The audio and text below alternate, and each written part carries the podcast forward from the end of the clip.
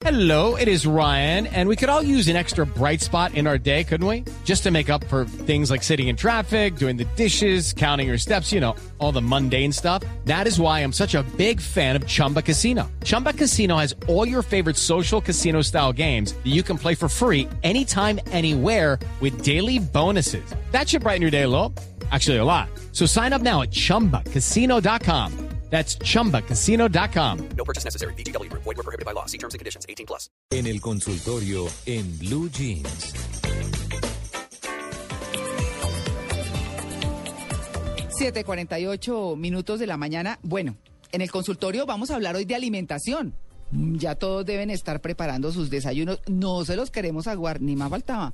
Yo sí creo que el domingo uno tiene su recreo.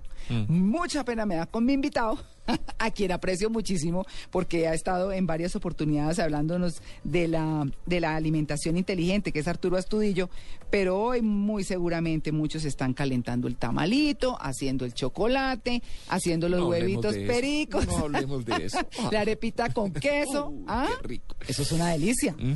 Arturo Astudillo, muy buenos días. Muy buenos días, María Clara, Tito, Amalia, ¿cómo me les va? No, pues bien, nosotros pendientes porque hoy vamos a hablar de las combinaciones que no se deben hacer y yo estoy absolutamente convencida de que todas esas delicias que acabo de mencionar no están permitidas por la alimentación inteligente. Bueno, realmente lo de permitido, el asunto aquí es más que todo un estado de conciencia. Las personas deben concientizarse de que no se debe, que se puede, se puede, y pues este es el momento más eh, donde más se cometen errores en diciembre por las festividades, pero definitivamente la alimentación inteligente lo único que propende es por la salud de las personas, porque es que la salud se deteriora por las malas combinaciones alimenticias. Claro. Bueno, entonces comencemos con las combinaciones, Arturo. Bueno, en cuanto a las combinaciones, podemos eh, hablar eh, con propiedad respecto a los grupos alimenticios, lo que son, por ejemplo, las frutas es una es un capítulo, eh, las carnes es otro capítulo, los vegetales es otro capítulo. Entonces, lo más trágico realmente para el organismo, lo que incide más en deterioro, está relacionado con la combinación de las carnes con los eh, carbohidratos, como dice la gente, o harinas. Eso ya se sabe de hace mucho tiempo, que cuando se come carne no se debe combinar ni con papa, ni con yuca, ni con arroz, ni con plátano. Entonces la persona queda un poco desorientada y dice, pero entonces ¿con qué? Sí. Pues realmente la forma de combinar la carne eh, es con verduras. Entonces, no hay que ahondar en el tema, Claro. porque las personas podrían decir, ay, yo no me puedo comer un pescadito con, con arroz. Pues es que el pescado es carne de todas maneras, porque es que las personas cuando se les dice carne creen que es carne roja nomás. No, las carnes son el pescado, el pollo, el pavo. Los- Imagínese, imagínese Arturo, un viudito de pescado sin yuquita y hogao. Claro, es que los platos típicos todos son deliciosos y todos llevan las combinaciones que no son convenientes. Eso en cuanto a las carnes se refiere.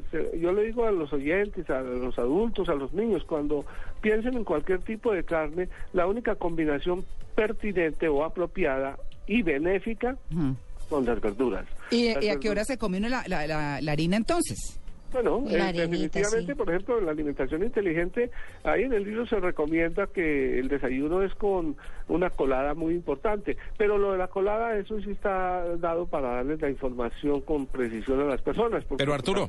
Arturo, per- perdóneme, le pregunto. Eh, es que satanizamos las harinas. ¿Definitivamente las debemos alejar de nuestra dieta? ¿O en qué momento? Porque lo preguntó María Clara. ¿En qué momento puede comer uno harinas entonces? No, pues es que la idea es un día comer proteína animal, a- hablando del almuerzo, ¿no? Sí. Estamos Sí. hablando del almuerzo. Sí. Un día. Y al otro día, pues proteína vegetal, que ese es otro capítulo, la proteína vegetal, por ejemplo, con los, con los frijoles, Mm. los garbanzos, las lentejas. Arvejas. eh, arvejas, bueno, esas son bajitas en proteína, pero se consideran las, mm, las que tienen más proteína, estas que mencioné, Ujú. frijol, garbanzo. Ah, bueno, está también el Pero.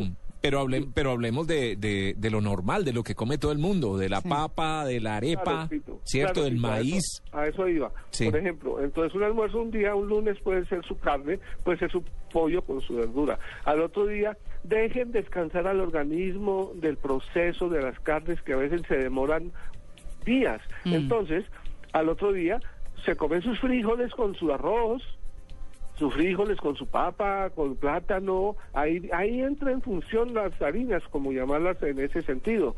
Entonces, la idea es eh, descans- dejar descansar un poco al organismo en cuanto al consumo de carnes, que no sean todos los días, porque las personas inclusive exageran comiendo carne por la mañana, al mediodía y por la noche. Uy, en Santander se come muchísimo, carne. Sí, sí, sí, sí. Entonces, esas combinaciones ya he, he mencionado dos discretamente, que Sí. es la de las carnes con las verduras. ¿Cuál más? No combinar, no combinar nunca, por ejemplo, frijoles con carne, que es la bandeja paisa. O sencillamente un almuerzo. Uy. En un almuerzo a veces le sirven a uno carne, huevo, que es otra proteína. Uy, sí. Eh, el huevo con las carnes no es nada conveniente. Las lentejitas con salchichitas. El, el famoso lomito, ¿cómo se llama? El, eh, el- el- ¿cómo se llama? El- la carne con el huevo encima, ¿cómo se llama eso? Ah, el bistec bistec a caballo. Ah, sí, el viste yo a caballo. Pero entonces, ¿en qué quedaría la bandeja paisa? En Chile se llama el lomo a lo pobre. ¿Ah, sí? Sí, el lomo a lo pobre. el lomo a caballo. ¿Ese qué? Chao, adiós, ni No, modo. no conviene, sí, no conviene. Es muy bueno, muy rico. Inclusive yo era de los que comía, cuando no tenía conocimiento, eh, joven, cuando era joven, el arroz con huevo, que es eh, eso. Arroz con pero, eso lo- huevo. pero pega, la pega el arroz con huevo. ¿Ah? Lo máximo. Exactamente. ¿Qué es lo que pasa ahí?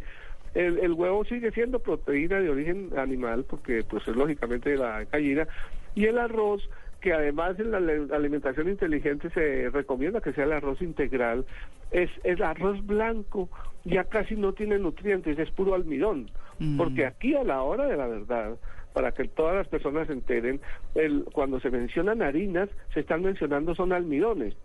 Y el almidón es mucha azúcar, por decirlo en un término fácil de, de entender. Sí. Entonces, esa mucha azúcar con el huevo, que es proteína, porque la explicación práctica y clara es que las carnes que son proteínas no se deben combinar con azúcares. Eso sería una definición más precisa. Claro. Y los azúcares son las harinas. Bueno, pero Arturo, íbamos en los granos y las carnes, o sea, los Sí. frijoles, las lentejas. Este, todo eso. no, sí, no, no, no es Esos no. No es conveniente. Bueno. Realmente mm, son precisamente nuestro tema de hoy, combinaciones alimenticias, Mm. es no eh, cometer esos errores, ¿no? Sí, ¿y qué otra combinación no se debe hacer? Bueno, hablemos de las, eh, por ejemplo, ya habla, en alguna ocasión hablé contigo en el programa y con Tito y Amalia de que los líquidos con las comidas Mm. no son convenientes. Es- Esa es la combinación que si la persona por lo menos empezara con esa eh, eliminación de ese error, va a darle al, al organismo una muy buena oportunidad de digerir los alimentos. Entonces los líquidos con las comidas no son convenientes. ¿Con qué tiempo de distancia, digamos, debe tomarse un líquido antes o después de las comidas? Bueno, en los líquidos una hora antes o tres horas después. Ay, tres horas ¿Por qué después. tres horas? Porque es que el proceso digestivo... Eso no da hipo, uno no se ahoga. Pues horrible. Entonces, porque estamos acostumbrados, claro, claro. No, no, no, es que el hecho Sí. real de nuestro tema, o sea, yo abordo este tema para recomendar a las personas es porque la forma de comer es un costumbrismo. A nosotros todos aprendimos a comer igual, porque eso viene de vieja data. Desde que se conoce el ser humano, cuando pisó la tierra, empezó a cometer errores alimenticios, pero ¿cómo iba a saberlo? Si es Claro. que, pues hasta ahora que se ha venido a aclarar ante las circunstancias de qué? De la gordura y de las enfermedades. Mm. Claro. Es que realmente aquí no se trata de decirle a la persona, coma esto y no coma esto. No, se trata es no se enferme, no se engorde. Combine bien. Combine bien los alimentos, por Bueno, favor. y Las yo- frutas, sí, no, hay es- tres familias que son frutas ácidas, Ujú, semiácidas ujú. y dulces. Las dulces con las ácidas o semiácidas nunca. ¿Y qué es lo que trae una ensalada de frutas? Trae papaya, plátano, fresa, le ponen cualquier otra fruta ácida y entonces esas combinaciones no son apropiadas. Es más, para ser eh, uh, importante, que sea importante esta recomendación, hay tres frutas que no se deben combinar, ni entre ellas ni con ninguna otra, que son la papaya, el melón y la sandía. Y Ah. esas son las frutas que están en, en una ensalada, fuera de eso combinadas con otras. ¿Qué es lo que pasa? Porque es que no es solamente decirle a las personas, eh, no coma esto y no coma esto, no, es que entiendan. Los problemas de salud, que son los que ocasionan las enfermedades, es la acidez Uno de los problemas. Y esas combinaciones de esas frutas, las combinaciones anteriores que mencionamos, el haberle echado agua a un alimento, produce en primera instancia ácidos. Y eso es lo que acaba con la salud. Por ejemplo, para los niños es muy importante que tenemos que cercenar ese engordamiento que está sucediendo Y definitivamente una de las formas de eliminar el progreso a la gordura es aprendiendo a combinar los alimentos. Con la Claro. alimentación inteligente se baja de peso, eso es lo más importante. Claro. Las propiedades de, de saber comer.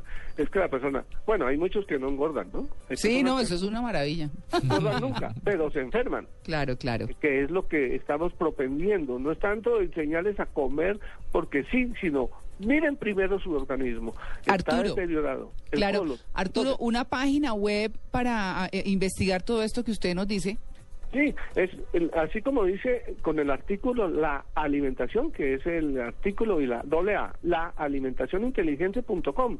¿Te, te puedo recordar el teléfono, María Clara? Bueno, me recuerdo. Sí, el, el 310 239 2042 310 239 2042 para que salgan de dudas porque esto de la alimentación inteligente es una misión por la paz, porque si está el organismo con la paz por dentro, está hacia afuera también. Claro que sí, claro que sí, Arturo. Muchas gracias.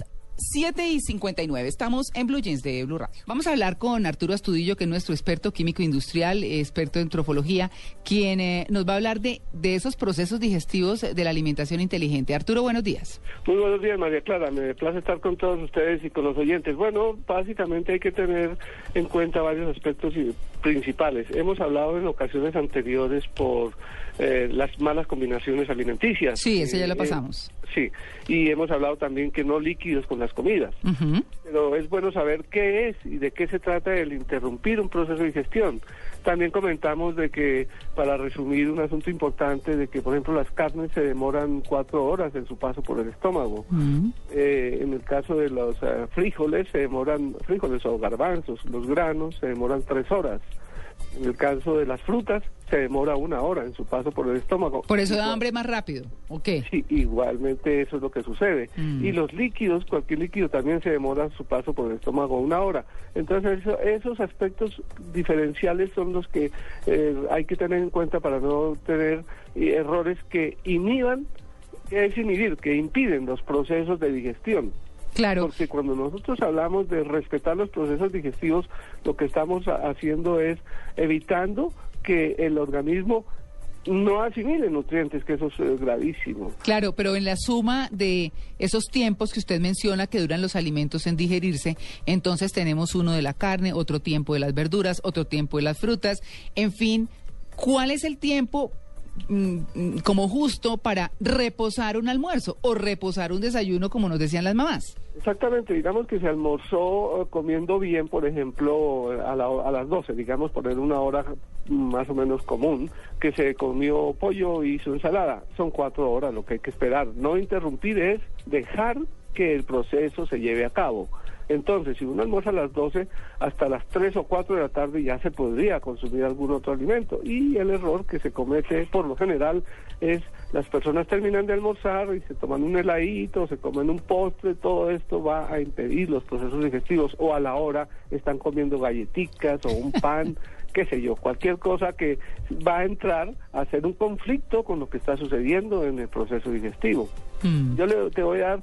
eh, La página. cuatro- ¿La qué? La página web para Ah, que sí, sí, sí, sí, quien quiera claro, consultar. Claro, claro, sí, como, no, es, es sencillo, www y con doble A, la alimentación inteligente. punto com.